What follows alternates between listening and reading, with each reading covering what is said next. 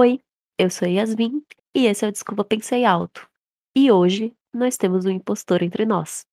Esse episódio eu decidi falar sobre um tema que tem sido bem comum nas redes sociais, nas palestras do TED Talks, livros, todo tipo de conteúdo por aí tem tratado um pouco disso, que é a síndrome do impostor.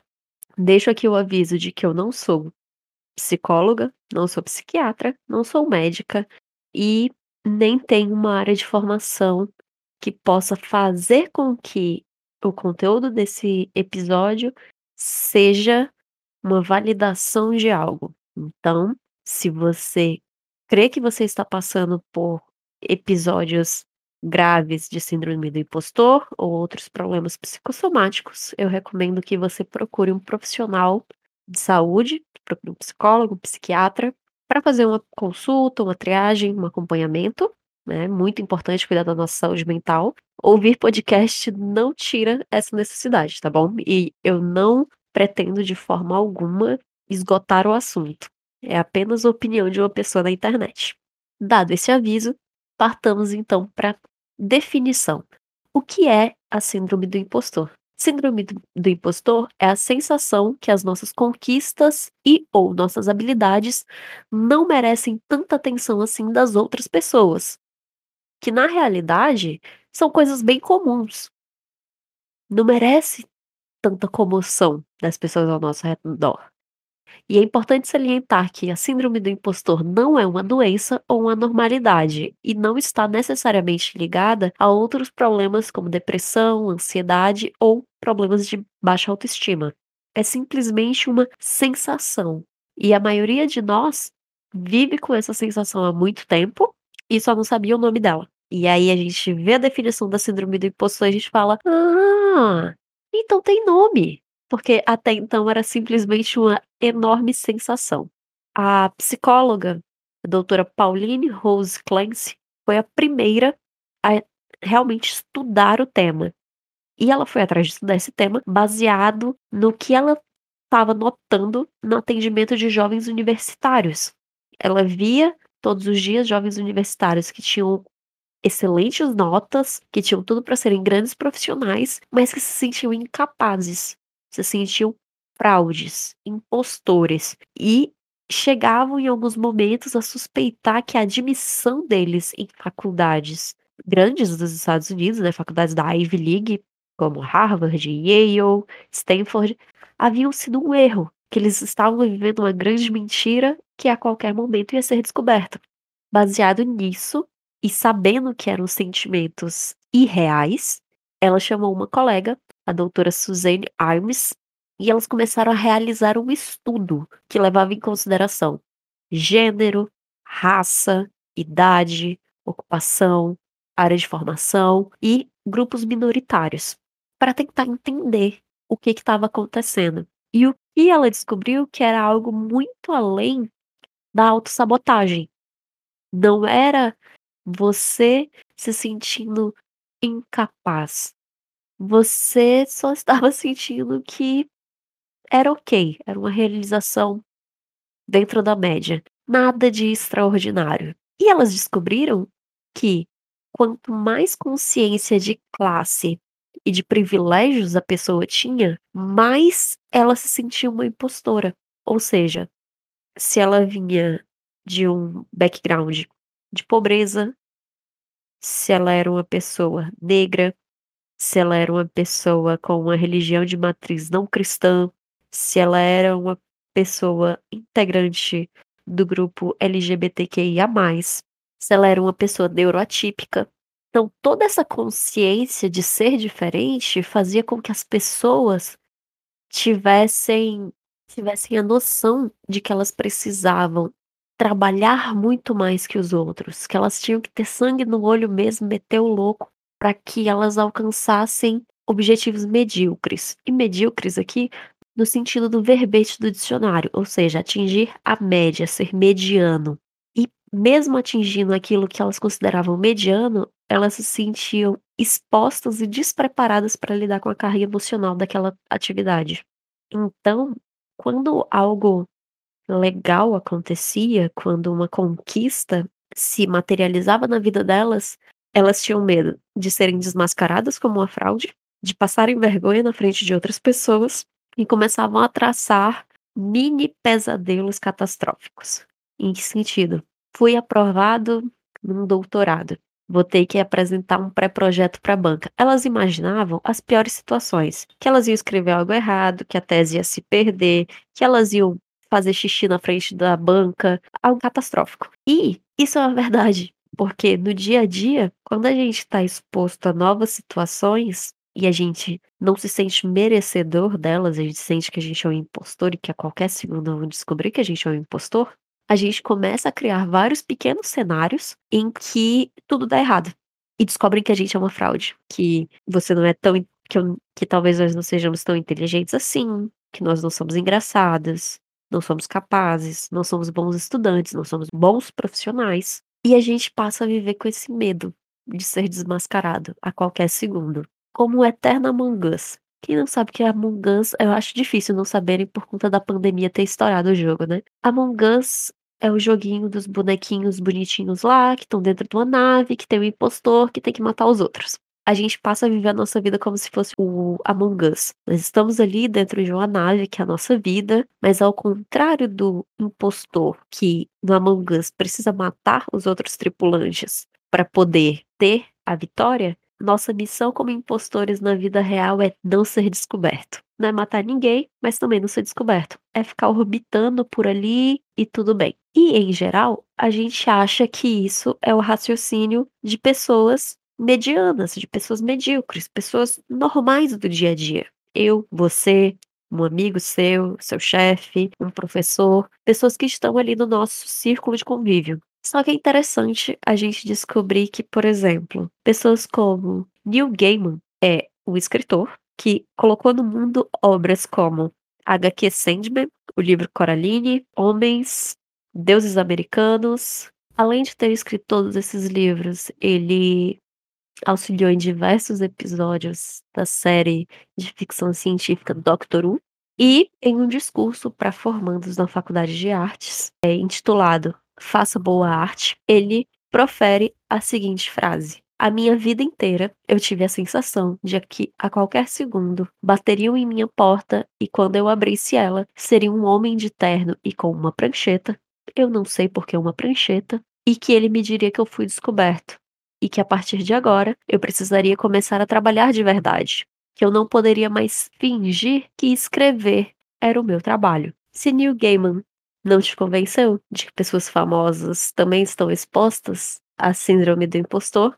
Vou te dar mais três exemplos. Michelle Obama, ex-primeira-dama dos Estados Unidos, advogada, escritora, idealizadora de uma série de projetos ligados à saúde infantil, bem-estar, luta contra preconceito, luta em prol de direitos humanos, considerava que tinha que trabalhar duas ou três vezes a mais que os outros para provar que eles estavam errados a respeito dela e das suas origens. Porque, para quem não sabe, Michelle Obama, além de uma mulher negra, foi uma mulher que veio de uma origem humilde. Então, por muito tempo, ela ouviu de professores e de orientadores que ela não chegaria a uma faculdade de ponta que ela não conseguiria realizar esse sonho. E, quando ela chegou, ela cogitou que era um erro, assim como os universitários que eu falei logo há pouco no começo. Então ela achava que ela tinha que trabalhar muito mais e ralar muito mais para provar o valor dela. Nós também temos Maya Angelou, autora premiadíssima, um expoente da literatura.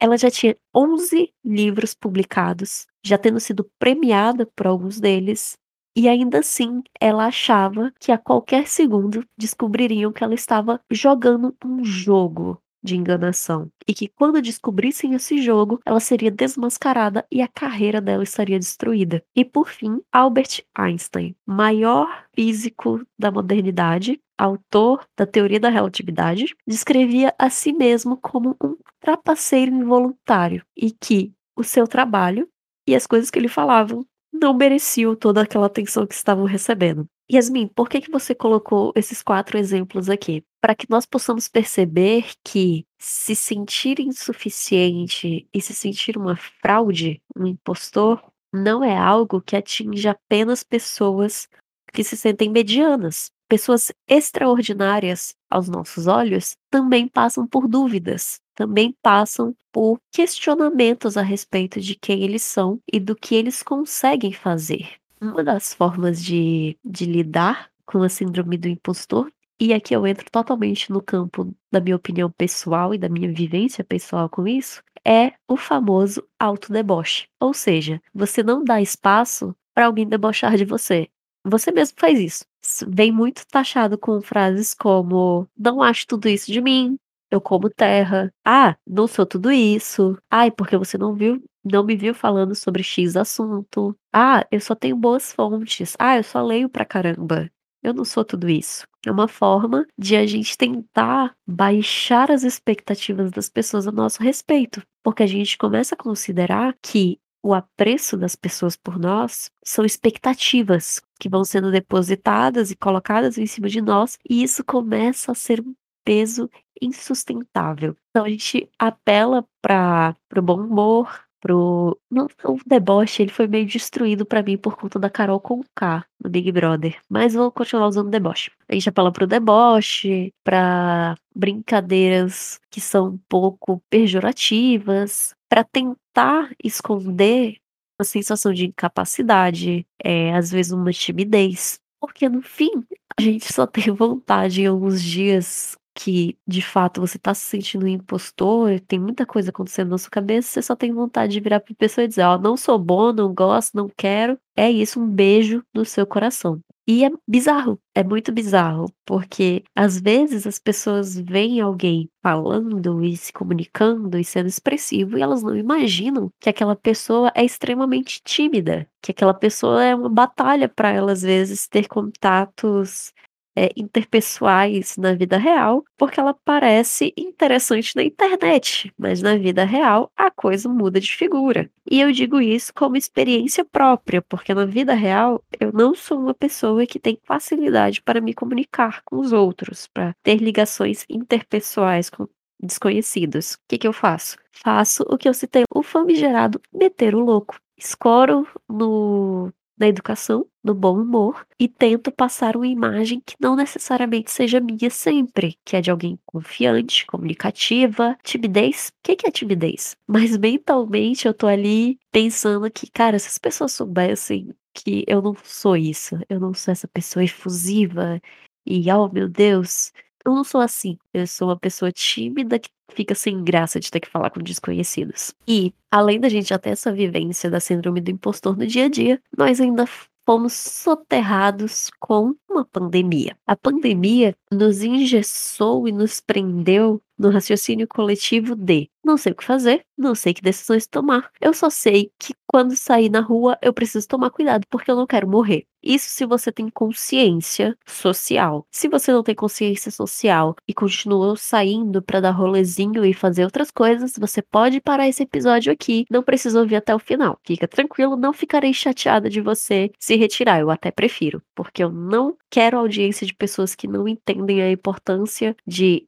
estarem em casa, de fazerem a quarentena bonitinho, de respeitarem as leis com relação ao lockdown e aos cuidados para manterem outras pessoas vivas. Se você é egoísta a esse ponto de não respeitar, pode deixar o, o, a sua reprodução por aqui mesmo. Muito obrigada, um beijo a você. Vamos continuar. Então, nós fomos expostos a uma situação que nós nunca tínhamos vivenciado, uma pandemia arrebatadora que virou muito rápido é, os números no Brasil, até por falta de políticas públicas. E hoje em dia, um ano depois, é impossível a gente não ter a sensação de que nós somos os únicos que estão em casa. Porque a gente olha as redes sociais e jornais e etc. E a gente vê as pessoas saindo em prol da sua saúde mental. Estou fazendo aspas enquanto falo isso. Aglomerando em prol da sua saúde mental. Não faz sentido. E a gente pensa, cara, será que eu sou idiota? Porque eu não consigo sair da minha casa porque eu tô morta de medo de adoecer e de adoecer a minha família. E as pessoas estão fazendo isso. E além disso, a gente teve, durante todo esse período, a visão de que ou as pessoas estão entregues ao medo, estão congeladas ali por conta da pressão que a pandemia trouxe e as novas formas de trabalho, de estudo, né, com EAD, com home office. Então, ou as pessoas estão entregues a esses pensamentos e a esse medo, ou as pessoas viraram coach. Gratiluz, aplaudir o sol na sala, fazer pão de fermentação natural, tirar o melhor do caos. E a gente vê, às vezes, a pessoa, ah, estou em home office, acordo 5 da manhã, malho, não sei o que, faço várias coisas. E aí, você que tá conseguindo mal levantar da cama para trabalhar e que talvez o seu rendimento do trabalho caiu, você tá se esforçando muito, você tá tendo que dar 200% de você para atingir as suas metas, você vê essas pessoas e você pensa, cara, será que eu tô sendo improdutivo? Será que eu sou a única pessoa que não tá conseguindo tirar o melhor do pior? Será que o problema sou eu? E isso alimenta mais ainda o nosso pensamento de que nós somos impostores. Poxa, tá todo mundo conseguindo e criando novos projetos e novos objetivos e coisas diferentes, e eu tô no quarto escuro sem saber o que fazer. E o que acontece? Isso somos nós projetando nos outros o que a gente tá vendo. O famoso a grama do vizinho é sempre mais verde. E às vezes a gente nem sabe, mas as pessoas também estão projetando em nós. Nós sabemos o que está acontecendo dentro da nossa própria cabeça. Às vezes nossos familiares e melhores amigos ali também sabem o que está passando dentro da nossa cabeça. Mas pessoas que estão fora dessa área de influência e de sinceridade da nossa vida olham pra gente e pensam: nossa, mas Fulano tá muito bem, Fulano tá trabalhando, Fulano tá conseguindo estudar, tá lendo, é, parece que tá com humor ok, criou projetos e tal. E elas estão projetando de que a gente consegue. E a gente passa essa projeção para terceiros também, porque a gente acha que o outro tá melhor. E eu descobri recentemente que existe um nome para isso. Se chama ignorância pluralista. Yasmin, o que seria ignorância pluralista? Ignorância pluralista é a ideia de que os outros conseguem fazer algo melhor que você. É a sensação de que você é incapaz de fazer algo tão bem quanto os outros. Só que você não comunica isso para as pessoas, você deixa ali só para você. Onde entra isso? Eu projeto no outro aquilo que eu acho que ele está vivenciando, mas eu não falo para ele. Eu não falo, nossa, fulano, você parece estar bem. O que, que você está fazendo para você estar bem? Porque, olha, eu estou passando por dificuldades. Minha saúde mental não tá tão legal. Meu emprego tá me pressionando muito. Não tô conseguindo estudar. Meu relacionamento tá indo mal, etc. Isso tudo dentro do contexto da pandemia. A gente não cria essa abertura com outras pessoas para entender que elas também estão passando por processos mentais e emocionais pesados e que às vezes as coisas que a gente acha que elas estão sendo produtivas são formas de escapar da pressão mental que elas têm passado e que o que a gente vê, principalmente nas redes sociais, é um recorte. A ignorância pluralista se trata de não externar para pessoas as dificuldades e sensações que você tem e não perguntar delas também o que elas têm passado. Às vezes a gente não pergunta porque a gente não tem intimidade, mas aqui a gente faz o recorte de pessoas que você tenha acesso para fazer esse tipo de pergunta. A gente presume que as coisas estão indo muito bem para elas porque nas redes sociais, por exemplo, elas parecem felizes.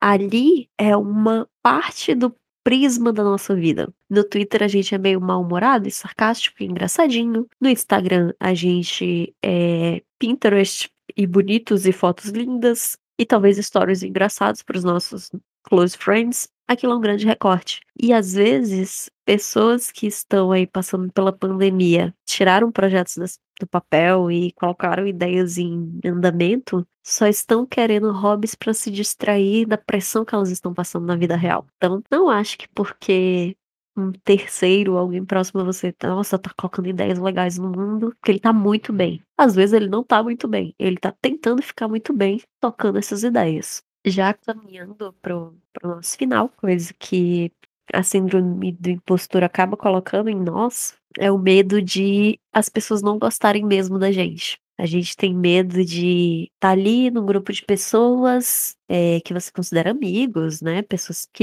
queridas, e aí quando você sai, você tem aquela sensação de que será que falam mal de mim? Será que elas realmente gostam de mim? São pessoas que gostam de mim? Ou será que eles só são simpáticos porque eles não querem me, sei lá, me deixar mal, né? Me fazer passar vergonha? Será que eu sou um estorvo para as pessoas que estão ao meu redor? E aí a gente tem medo de as pessoas falarem mal de nós pelas costas, as pessoas só estarem nos tolerando. Ah, eu não sou tão legal, as pessoas só são gentis comigo porque elas são legais, sabe? Elas são pessoas gentis na vida delas e elas ficam sem graça de, de me tratar mal, de, né, dizer que, nossa, você é insuportável. Elas querem ser simpáticas. Ah, não, não vou falar sobre, sobre essas coisas que estão me incomodando, ou que eu tô sentindo, porque eu não quero incomodar ninguém. E aí a gente acaba não falando, a gente acaba não expondo nossos sentimentos, não pedindo ajuda, né, não pedindo amparo em algumas situações da nossa vida pessoal, porque a gente não quer incomodar os outros. O engraçado é que usualmente pessoas que não gostam de incomodar, gostam de ajudar. Ou seja, não, não vou contar pra você quando eu estiver tendo um problema, mas há de você se não me contar que tá precisando de ajuda. O que não faz um menor sentido. E digo isso como uma pessoa que usualmente não pede ajuda dos amigos. Eu fico ali no limbo, processando minhas emoções e os problemas. E aí, quando as coisas estão mais ou menos resolvidas, eu reapareço e falo: Ah, então tava passando por uns problemas. Mas agora já tá tudo bem. Eu sei que isso não é correto, eu sei que isso não é bom. Terapia tá aí pra ajudar nisso. E um beijo aos meus amigos que têm paciência comigo nesse aspecto. E além dessa questão de não querer incomodar, de ter medo de incomodar, a gente também entra na espiral do pedir desculpas. Além do medo de incomodar, a gente também tem o desculpa. Ah, te incomodei, desculpa. Ai, eu sou muito chato, desculpa. Ai, não sei como você me aguenta, desculpa. E a gente fica nessa eterna espiral de se desculpar com as pessoas porque a gente acha que a gente tá incomodando, a gente tá falando besteira, que a gente não é tão bom.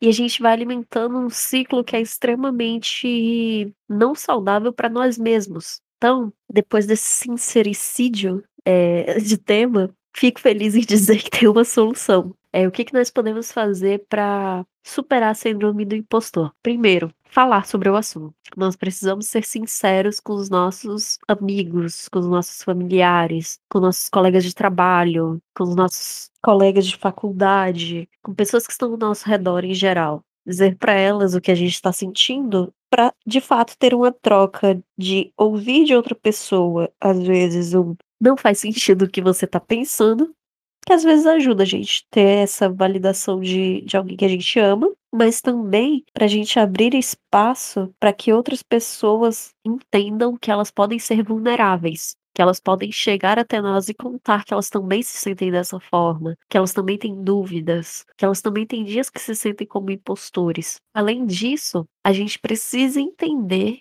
que falhar é uma opção, que a gente algumas vezes não vai ser tão bom e que tudo bem. Tem uma metodologia de gestão que ela fala o seguinte: fale rápido, ou seja, erre rápido. Por quê? Porque quando você erra rápido, você começa antes um processo de identificar o que causou o erro e corrigi-lo. Então, não vou dizer erre rápido, mas entenda o seu erro, entenda onde você falhou e se esforce para corrigir isso. E por último, ninguém precisa ser bom em tudo. Tem vezes que você realmente não vai ser a pessoa com a melhor dicção no ambiente.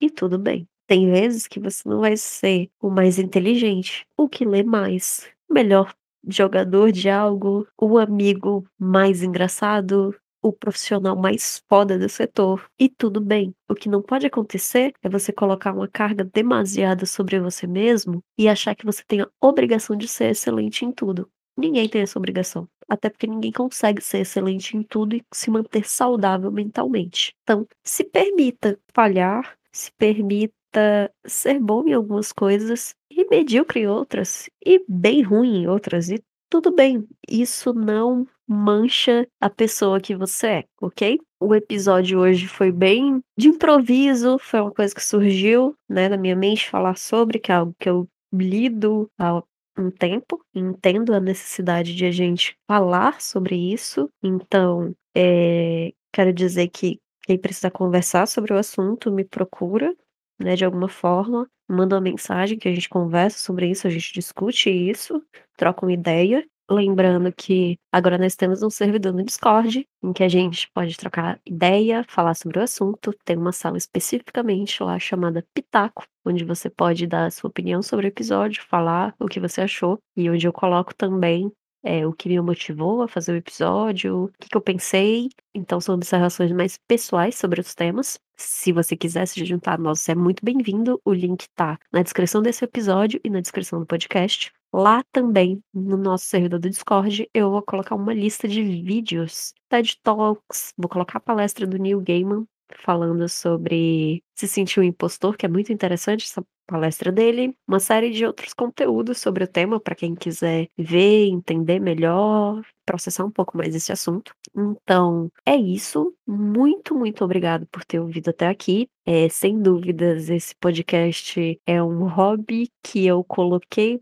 para o mundo para tentar desopilar um pouco minha cabeça no meio dessa pandemia que me afetou muito, porque eu sou uma pessoa em home office, então afetou muito minha saúde mental e foi uma forma de poder falar sobre temas diversos. Não esperava de forma alguma que alguém ouviria, achei que eu só ia atacar para o universo e estava tudo bem. Tenho uma certa dificuldade ainda de processar a reação das pessoas com relação aos episódios, uma coisa de, nossa, sua dicção é boa. Eu não acho. Você é inteligente. Não acho, é, principalmente quando falam assim: "Você me emocionou", eu falo: "Gente, como? Como eu fiz isso?". Então, síndrome do impostor estamos tendo, mas a gente tá lutando contra isso todos os dias e tentando melhorar disso todos os dias, e é isso que importa. Então, muito obrigado por ter ouvido. Vocês têm contribuído nesse meu processo de entender que falhar é uma parte do processo e que a gente não precisa ser sempre bom em tudo. Muito obrigado. Espero que tenha sido uma experiência legal ouvir esse episódio.